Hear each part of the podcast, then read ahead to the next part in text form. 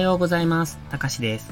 今朝も寝起きのポジティブ発言、笑顔で歯磨きやっていきましょう。皆さん、壁や困難にぶつかった時、どのような行動、どのように考えますか？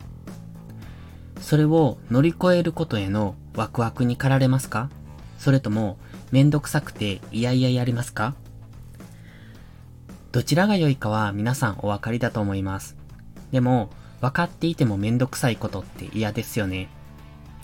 それって今まで作られた道じゃないですし、知らない道を開拓するには地ならしからしないといけないですよね。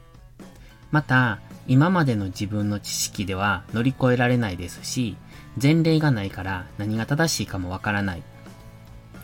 もちろん成功するかどうかもわからない。そんな状態って大抵の人が拒絶反応を起こすと思います。それがユタボンで起こった現象じゃないでしょうか。覚えてますかユタボン？少年革命家の、そう、あの子です。拒絶反応を示した人たちのコメントは、学校へ行け、だの、他に学ぶべきことがある、だの言ってましたよね。まあすべてが間違った意見だとは思いませんが、そこまでして他人のことに干渉しているあなたたちって、って感じですよね。実を言うと、私もその類をリツイートしていた一人です。でも、当時の自分の考えは間違っていると思って、過去のツイートは全て消しました。もしかしたら、当時のものが多少は残っているかもしれませんが、できる限り消したつもりです。間違っていると気づいたらすぐに修正、改善。これ大切ですよね。偉そうに言ってすいません。でも僕はできた人間じゃないので失敗を繰り返し、そして改善、自分の成長へつなげているつもりです。話がそれたので戻しますね。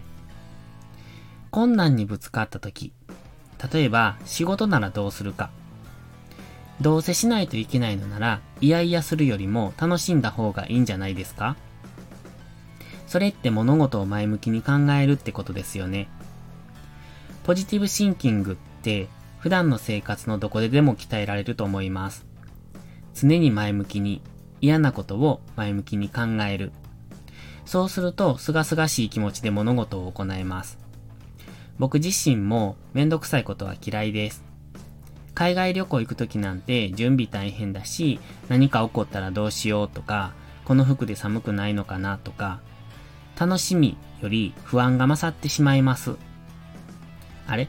自分で言っていて少し話がずれてる気がしました。つまるところ、困難に立ち向かうには二通りあって、いやいやするのと、自ら進むのと。それは、ただ単に心の向く方向の問題だということです。自分の心の向く方向は自分で修正できます。だったらどうあるべきかを自分で選択し決めることもできるはずです。では、次、困難にぶつかった時、あなたならどうしますか？それでは、いいことから始めよう。今日も元気よくいってらっしゃい。